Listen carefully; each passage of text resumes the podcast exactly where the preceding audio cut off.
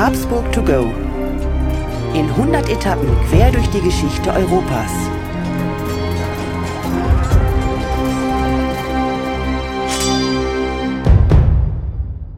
Hallo und herzlich willkommen bei Habsburg to go, der etwas andere geschichtliche Reisebericht. Wir reisen in 100 Etappen auf den Spuren der Habsburger und wir, das sind Thomas Krug und mein Name ist Markus Knapp. Schönen guten Morgen, Thomas. Hallo. Markus, guten Morgen und ich freue mich schon wieder auf eine Reise, die wir heute machen. Und als Einstieg würde ich dir einfach mal die platte Frage stellen. Kennst du noch die Ricola-Werbung? Ähm, ich weiß nur, dass da, glaube ich, so ein kleiner Junge Ricola irgendwie äh, reinruft in so ein Alpenpanorama. Ja, aber ganz genau weiß ich es ehrlich gesagt nicht mehr. Ja, also geht um Hustengutzel und äh, du hast tatsächlich noch eine richtige Erinnerung, aber das Entscheidende ist dann die Frage, wer hat's erfunden? Und erfunden haben es die Schweizer. Aha, okay. Ergo, Markus, wir reisen heute in die Schweiz. In die Schweiz, ähm, mit den Habsburgern. Ja, das musst du uns jetzt mal erklären, ähm, was die Schweiz mit Habsburg zu tun hat. Das mache ich sehr gerne und lass uns erst mal die zwei Orte definieren, an denen wir uns heute befinden. Wir sind einmal im Kloster Muri, circa 40 Kilometer südwestlich von Zürich und zum anderen sind wir an der legendären Habsburg,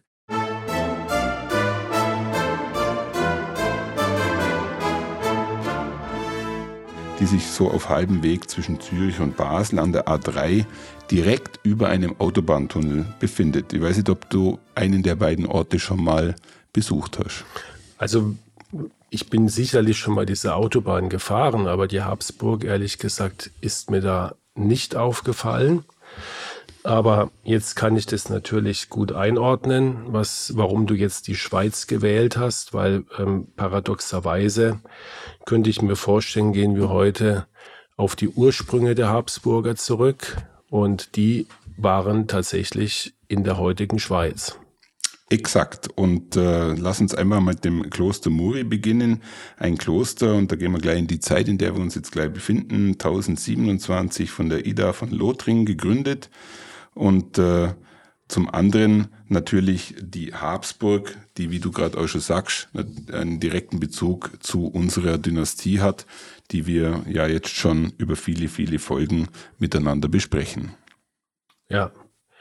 Und ähm, ein Hauskloster, erklär uns vielleicht nochmal den Begriff, Thomas. Ähm, was ist das für ein Unterschied zu einem normalen Kloster?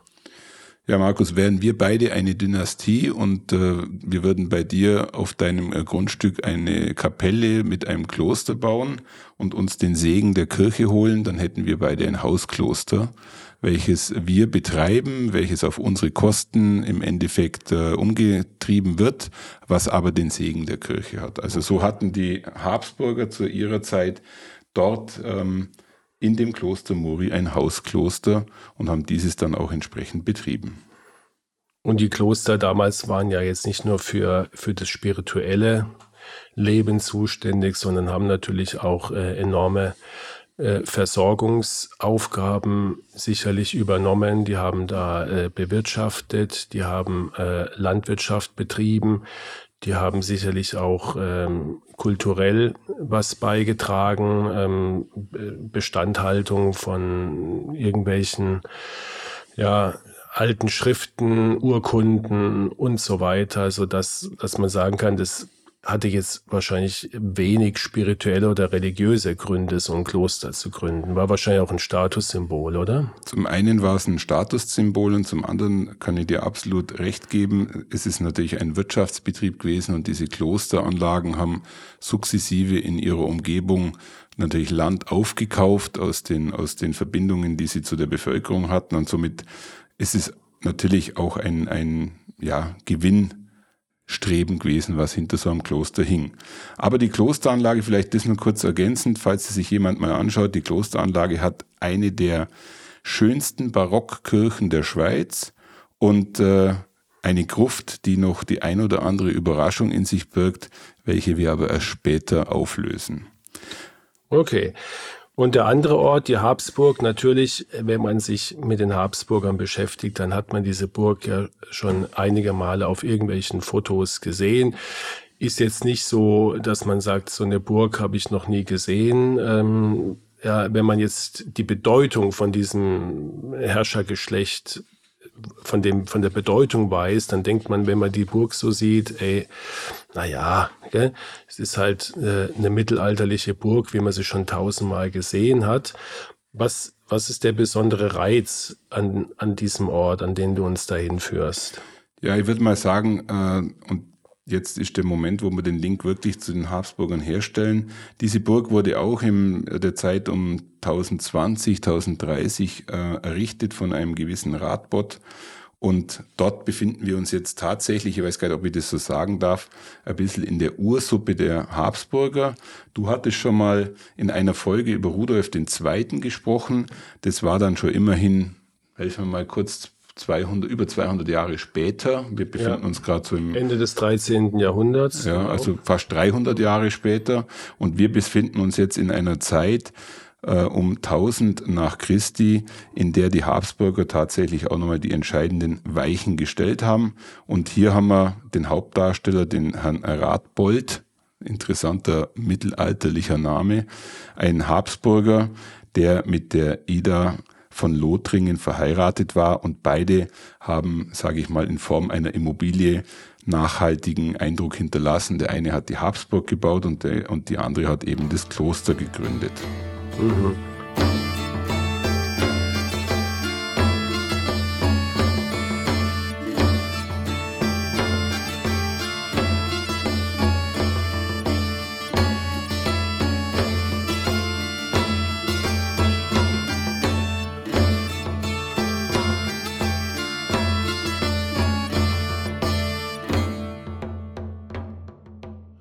Und das heißt, es waren jetzt die, die ersten Habsburger schlechthin oder gab es den Namen dann schon vorher oder, oder also, sind das wirklich die Stammväter, äh, die dann bis zum letzten Kaiser Karl ähm, diesen Namen dort äh, durch die Dynastie tragen? Die Frage, die du stellst, ist so die klassische Henne oder Ei. Wer war zuerst da? Frage. Ich würde jetzt mal sagen, ähm, es gibt natürlich noch äh, nachweislich einige Vorfahren zu dem Radbold und seinem Bruder. Aber wenn man immer so sich die Frage stellt, äh, wie entscheidend waren die Personen davor, würde ich jetzt mal behaupten, dass gerade der Radbold schon eine Weiche gestellt hat, die sehr stark in die Richtung von unserem Rudolf den ersten ging, der im Endeffekt dann auch wiederum die Weichen gestellt hat, indem er den Ottokar damals äh, besiegt hat und danach äh, eigentlich das erste Mal die Hand auf Österreich legen konnte.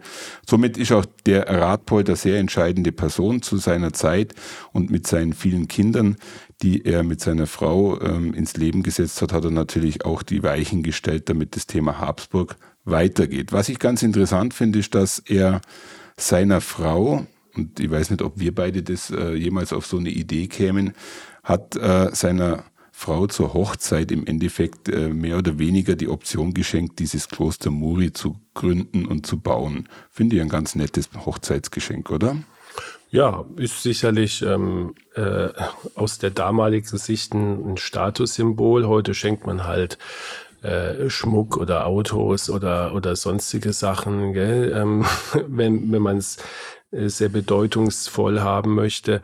Und Vielleicht müsste man mal nachlesen, war das damals dann üblich, ähm, Besitztümer einfach zu schenken. Ich denke, das war aus der damaligen Zeit ein klarer Liebes- und Vertrauensbeweis, äh, dass man also Ländereien schenkt tatsächlich. Und wenn man sich mal überlegt, Markus, was, was hätte man denn sonst schenken können zu der Zeit? Ich glaube, das Einzigste, was äh, als Kapitalanlage funktioniert hat, waren Grundstücke ähm, und Gebäude und genau damit haben natürlich die Adeligen mehr oder weniger um sich geworfen genau. oder es sich auch in Besitz genommen. Und wir sind ja mitten im Feudalsystem. Ja. Das heißt, äh, der Besitzer von einem Stück Land besaß ja dann auch in Anführungsstrichen die Bevölkerung, also die Arbeitskraft. Das heißt, die armen Bauern haben für den Adelstand geschuftet, Ja. haben äh, sozusagen die Versorgung hergestellt und äh, dafür hat natürlich der Adlige, äh, der Ritter, die, ähm, die Waffen und die, die Soldaten gestellt, um diese Bevölkerung zu schützen. Das äh, hat ja das Ja. ganze Mittelalter über, muss man sagen, gar nicht so furchtbar schlecht funktioniert. Natürlich auf Kosten der Höhergestellten, äh, Entschuldigung, der Untergestellten. Der Untergestellten, ja. Auf, äh, zum Vorteil der Höhergestellten. Ja. Ja, wobei dein, dein Versprecher war gar nicht so falsch, weil wir leben natürlich auch in einer Zeit, in der die Ritter ähm, im Endeffekt Fäden untereinander betrieben haben und die Habsburger waren da nicht ganz schlecht unterwegs. Auch für uns heute sehr schwer vorstellbar, dass jetzt zum Beispiel der Radbold äh, durch die Gegend geritten ist und irgendwo eine Burg gesehen hat und dann hat er eine Fehde verkündet. Und wer die meisten Ritter hatte, hatte dann am Schluss auch dieses Land im Besitz. So ist übrigens auch die ähm, Macht der Habsburger zu Beginn angewachsen durch kriegerische Aktivitäten. Markus, kennst du vielleicht das Spiel Siedler als alter Spieler? Die Siedler von Katan. Ja. Ich kenne das natürlich, aber ich gehöre, glaube ich, zu den 0,1 Prozent der Deutschen, die dieses Spiel noch nie gespielt haben. Auch wenn unter anderem du das schon hundertmal ähm, mir empfohlen haben. Vielleicht äh, mache ich es jetzt zum Anlass dieser Folge. Da Also- man doch auch, gell? Genau, da baut man und Städtchen. Dörfer, Städtchen. Und eigentlich machst du genau das, was äh, die Habsburger sehr erfolgreich schon zu Beginn äh, 1000 nach Christi gemacht haben. Also wenn man verstehen will, wie Dynastien wachsen, dann kann ich nur empfehlen, spielen einfach mal die Siedler von Katan. Das werde ich tun, Thomas.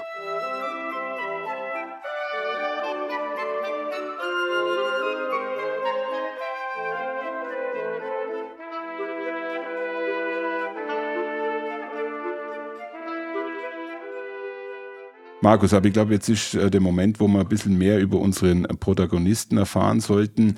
Wir befinden uns ja wirklich in, in äh, dunkelster Vergangenheit, in Zeiten, in der vielleicht auch nicht alles so richtig schön per Quellen nachzuweisen ist.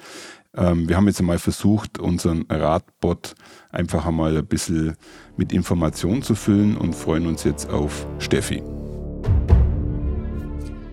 Radbot, der Urhabsburger, wurde 985 geboren und ist 60 Jahre alt geworden.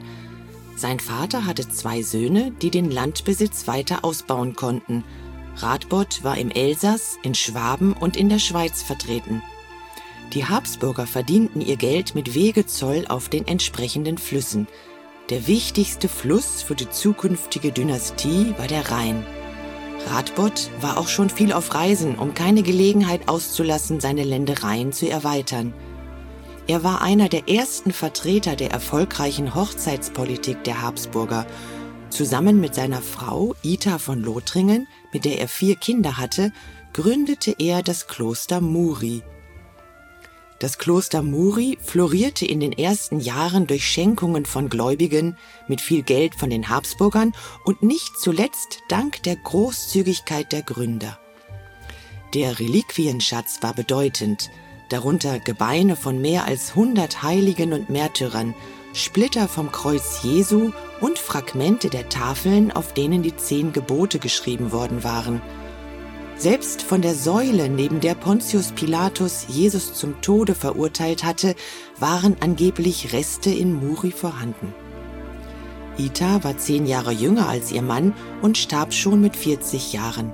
Sie ging in die Geschichte als die Stammmutter der Habsburger ein.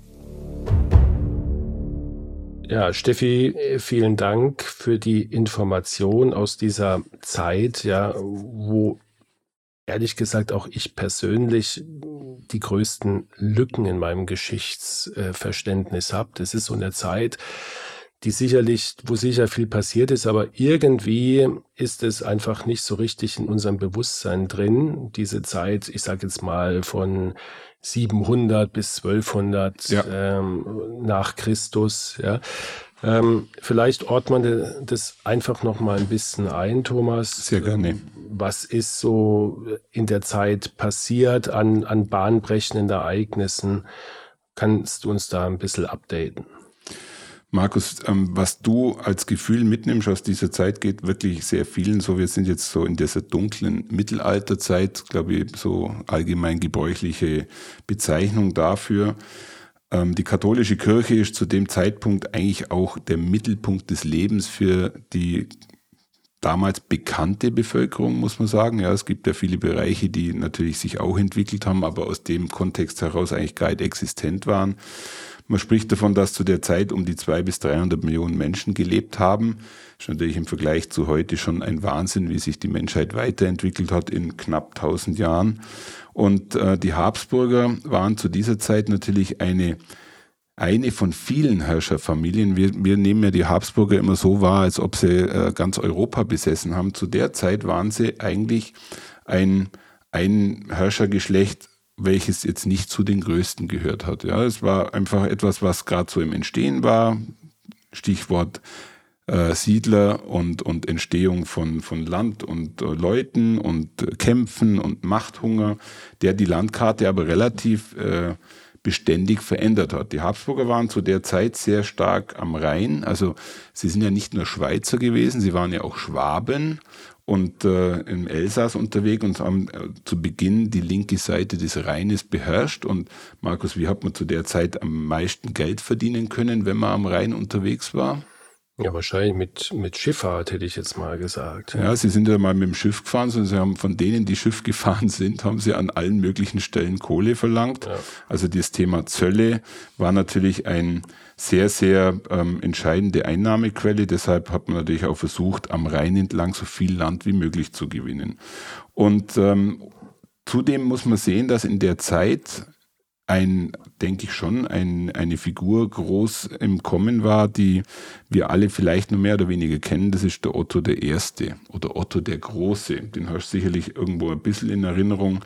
Gründer der ottonischen Linie oder auch der ottonischen Renaissance und natürlich äh, mit seinem Sieg am Lechfeld was ganz Entscheidendes geschafft hat, oder? Ja, der Sieg auf dem Lechfeld über die Ungarn ähm, war was, was ganz Entscheidendes. Die, die Ungarn waren ja damals noch Heiden. Ja, ja. ja. Und äh, man hat immer gesagt, er wurde sozusagen damit zum Retter der Christenheit. Otto hat äh, ist der Begründer des Heiligen Römischen Reiches deutscher Nation. Ja, das werden wir irgendwann auch nochmal richtig erklären müssen, wie es zu ja. diesem komischen Begriff kommt, ja, Heiliges Römisches Reich deutscher Nation. Also im Grunde genommen ganz grob gesagt ist ja da eine Tradition, also man hat gemeint, die, das alte römische Reich wieder aufleben zu lassen, natürlich deutlich nördlicher, also ganz grob im heutigen Mitteleuropa, ja.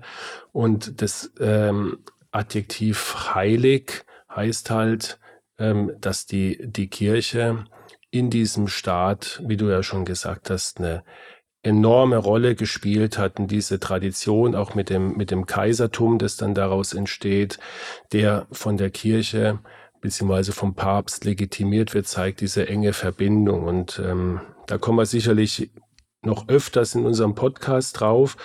Zu den Ottonen haben wir ein ganz spezielles Verhältnis, Thomas. Ich sage nur Otto der Dritte.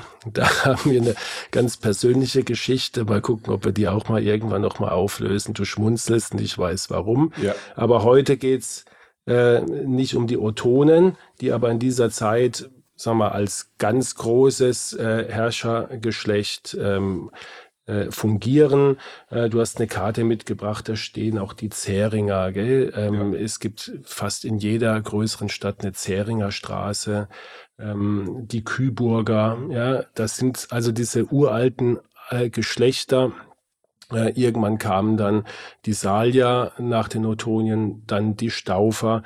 Also wir haben diese Familien, wir haben dieses System und ähm, unsere sehr kleinen Habsburger ja, zu der Zeit. Zu der Zeit, die spielen da ein bisschen mit, habe ich jetzt so vernommen, ja. aber ohne dass sie jetzt eine große Rolle da Sie hatten definitiv keine weltpolitische Bedeutung zu dem Zeitpunkt. Ähm, und vielleicht noch eine Ergänzung, weil wir gerade über das Lechfeld gesprochen haben. Äh, Lechfeld, Augsburg, ich finde es immer noch sehr äh, beeindruckend, dass wir eigentlich in unserem mitten in Deutschland äh, zu der Zeit versucht haben, das Christentum zu retten oder wir haben es ja gerettet, äh, mehr oder weniger, aber wie weit äh, das Ganze in unser heutiges Stammgebiet doch hineingewirkt hat zu der Zeit.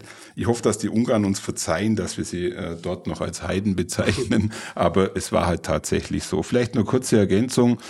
Du hast es vorher leicht angedeutet. Natürlich waren die meisten Menschen in der Landwirtschaft aktiv und der Grund gehörte grundsätzlich nur dem Adel und der Kirche.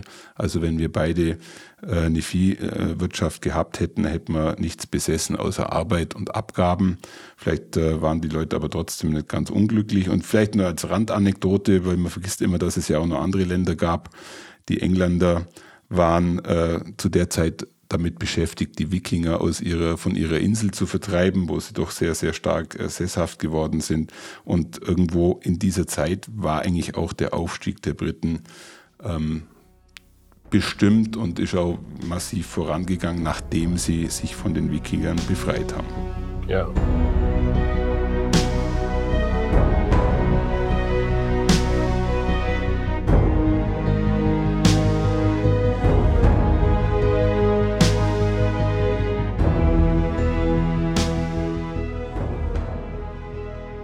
Thomas, lass uns vielleicht ähm, auf deine beiden Orte jetzt noch mal ein bisschen näher eingehen. Vielleicht erstmal zu der Burg. Also die Burg Habsburg. Ich habe sie, wie gesagt, noch nicht gesehen, aber also für Geschichtsträchtige ein Muss, oder? Weil sie eben, ja, die Stammburg schlechthin ist und ähm, deswegen eigentlich eine viel größere Bedeutung hat wie die ganzen Schlösser oder Villen, die wir bisher schon angesprochen ja. haben. Ja? Ähm, kann man die sehen? Ist es irgendwie ähm, ja landschaftlich besonders reizvoll oder würdest du sagen, das ist, lebt vor allen Dingen durch die historische Bedeutung? Also ich würde sagen, es, es äh, bringt ein bisschen was von beiden, aber das Wesentliche ist die historische Bedeutung. Man muss sich vorstellen, dass die Burg eben äh, um 1000 nach Christus gebaut wurde. Heute sieht das alles, wie du es vorher auch gesagt hast, ein bisschen aus wie jede Burg, ja, ein Turm, ein Gebäude. Aber man muss äh, sich auch bewusst machen, dass das, was man heute noch sieht, äh, vor tausend Jahren genauso ausgesehen hat wie heute. Und äh, man muss vielleicht noch ergänzen, dass das damals natürlich eine größere Burganlage war. Die ist äh, als Doppelburg in, gebaut worden und ist natürlich dann nach und nach auch etwas reduziert worden. Heute sieht man einen Turm, ein Gebäude noch. Man kann im Endeffekt auf den Spuren der Habsburger wandeln. Und ich glaube, das Spannende an solchen Orten ist, wie so oft, wenn wir miteinander diskutieren, wenn du so einen Ort besuchst und du hast den Hintergrund nicht, nimmst du nichts wahr. Wenn du aber dir bewusst machst, was tatsächlich dort passiert ist, dass im Endeffekt eigentlich die, die Keimzelle einer Dynastie dort entstanden ist, die auch so viel Bedeutung für die Habsburger hat, dass sie in ihrer langen Geschichte immer wieder dorthin zurückgekehrt sind, dann macht es, glaube ich, deutlich, welche Tragweite der Ort dann auch heute ja. noch hat. Und ich meine, ich habe mal gelesen, der, die, der Name Habsburger kommt ja ursprünglich von Habichtsburg, glaube ich. Ja. ja. Und wahrscheinlich war das auch so eine Art, also die, die äh, Raubvögel, die Greifen, die haben ja schon immer eine, eine Bedeutung gehabt, sei es als Wappentier oder als ähm, ja, Statussymbol. Gell? Ich meine, der Adler ist ja das Symbol schlechthin. Ähm, unter anderem auch dann später in der, in der Dynastie, in der, im Kaisertum in Österreich, ähm, im Heiligen Römischen Reich und wo auch sonst immer der Adler, der Löwe, manchmal noch. Ja? Und vielleicht der Habicht ist jetzt ähm, nicht der kleinste Vogel, aber unter den Greifvögeln jetzt auch nicht der Star, oder? Markus, du hast jetzt durch Zufall eine Gründungsanekdote interpretiert, finde ich ganz interessant, weil tatsächlich gibt es eine Gründungsgeschichte zu der Burg, die genau damit zusammenhängt, dass im Endeffekt der Radbot auf einer Jagd war, seinen Lieblingsfalken verloren hat. Und auf der Suche nach seinem Falken ist er genau an diesen Feldsponn in der Nähe der Aare gekommen, also sprich da, wo jetzt heute die Burg ihren Standort gefunden hat und hat sich entschlossen, hier seine Stammburg zu bauen. Also ja. du hast mir gerade eine Anekdote sehr schön erklärt, erklärt. Geklaut und, äh, und die Biologen verzeihen uns, dass wir jetzt einfach mal Falke und Habicht gleichsetzen. Ja? Das setzen wir jetzt einfach gleich, weil den Bogen können wir beide nicht spannen, weil dazu kennen wir uns, glaube ich, mit der äh, Vogelwelt zu wenig aus. Aber die Story passt ich natürlich. Ich glaube nicht, dass das damals schon klassifiziert worden ist. Glaube ich, glaube ich auch nicht. Das glaube ich auch nicht, ja.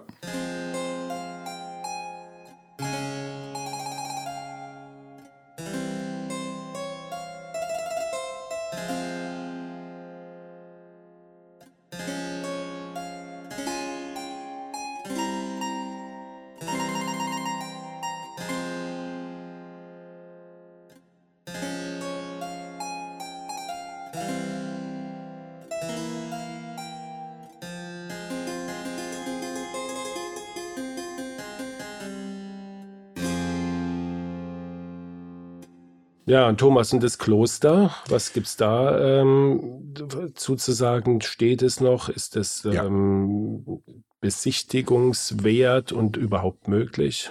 Also Markus, das Kloster Muri ist wahrscheinlich wirklich der Ort, an dem man gewesen sein muss. Ähm, wir, haben hier, wir haben hier noch alles erhalten. Wir haben diese barocke Kirche, die ich vorher angedeutet habe. Wir haben ähm, verschiedenste Räume, Du hast vorher in dem äh, Introtext gehört, wie viele Reliquien dort gesammelt wurden. Jetzt äh, kann man ja zu Reliquien stehen, wie man will. Aber wenn man sich überlegt, dass es einen Splitter vom äh, äh, Kreuz Jesu gibt, dass es Fragmente der zehn Gebote gibt, also das ist ja schon ziemlich spektakulär. Allerdings. Ähm, und es gibt natürlich an der Stelle, und das macht das Ganze natürlich nochmal sehr, sehr interessant, die Gründerin ähm, und mitunter dem dann eben auch eine wichtige Person in der Habsburger äh, Welt ist äh, dort anscheinend unter dem Altar begraben. Und dann gibt es natürlich auch noch sehr, sehr berühmte ähm, Menschen aus der Habsburger Welt, die dort beerdigt wurden oder zumindest Teile davon. Äh, die dann auch so einen Zyklus beendet haben. Und das sind dann im Endeffekt äh, die, der Karl und die Zita, die wir auch schon besprochen haben. Deren Herzen sind dort in einer Gruft, in einer Nachbarkapelle ähm, beerdigt. Ja, das ist jetzt schon, finde ich, sehr ja, beeindruckend, gell? das Alpha und das Omega der ja. Habsburger an einem Ort, gell? die ersten sozusagen und die letzten vereint. Ja, also ob sich jetzt jemand bewusst das ausgedacht hat oder ob das ähm, Zufall ist. In jedem Fall ist es auf alle Fälle eine, eine tolle Geschichte. Gell? Ich glaube, Markus, in unserem Leben ist fast nichts mehr der Zufall. Ich glaube, da haben sich die Menschen und die Beteiligten schon sehr wohl Gedanken drüber gemacht.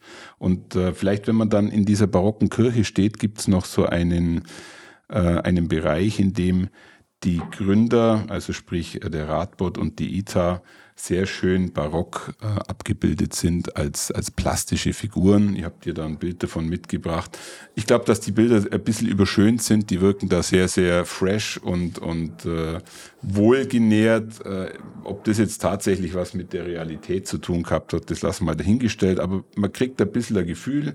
Der Radbot, der steht oder sitzt auf Knien mit betenden Händen, was seine Spiritualität mhm. wahrscheinlich zum Ausdruck bringt. Und äh, genauso betet auch die Ida von Lothringen. Also es scheinen beide sehr, sehr katholisch gewesen zu sein und bringen das natürlich ja. auch in dem Punkt zum Ausdruck. Und ich glaube, die wenigsten, die in, in, dieses Kloster gehen und sich diese beiden Figuren, die wirklich sehr, sehr innig dargestellt sind, finde ich, ähm, werden im Hinterkopf haben, dass äh, sich aus, aus diesen beiden Menschen eine Dynastie entwickelt hat über äh, den Lauf der Jahrhunderte, die dann Europapolitik ähm, ja, in, in einer Art und Weise durchgeführt haben, die wir in der heutigen Zeit noch, noch erleben. Also das ist wirklich wieder mal erlebte Geschichte, an dem Ort zu sein und die beiden Figuren, wenn auch sicherlich nicht äh, so, wie sie waren, dargestellt zu sehen. Aber einfach sich an sie zu erinnern, ja, finde ich toll. Ja. Also Aber Kloster Muri. Ähm, beides anschauen, würde ich sagen, oder? Und die Habsburger, die Habsburg ist Pflicht für jeden, der sich für Habsburger interessiert. Also das nächste Mal, wenn man in der Schweiz ist, dann äh, muss man an diese beiden Orte, wenn sie auf dem Weg liegen, oder auch, wenn sie nicht auf dem Weg liegen, äh, von der Autobahn runter und diesen Abstecher machen.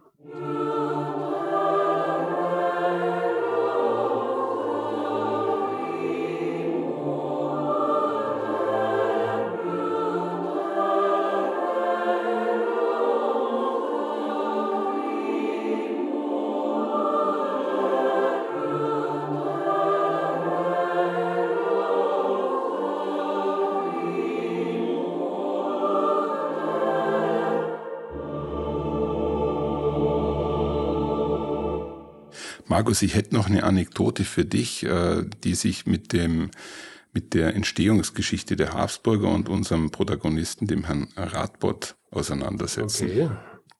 Schieß los.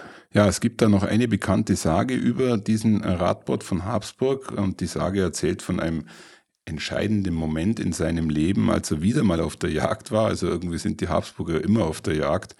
Er sieht eine wunderschöne weiße Hirschkuh und verfolgt diese und diese Hirschkuh führt ihn zu einem alten Mann. Und jetzt wird es ein bisschen wie bei Herr der Ringe.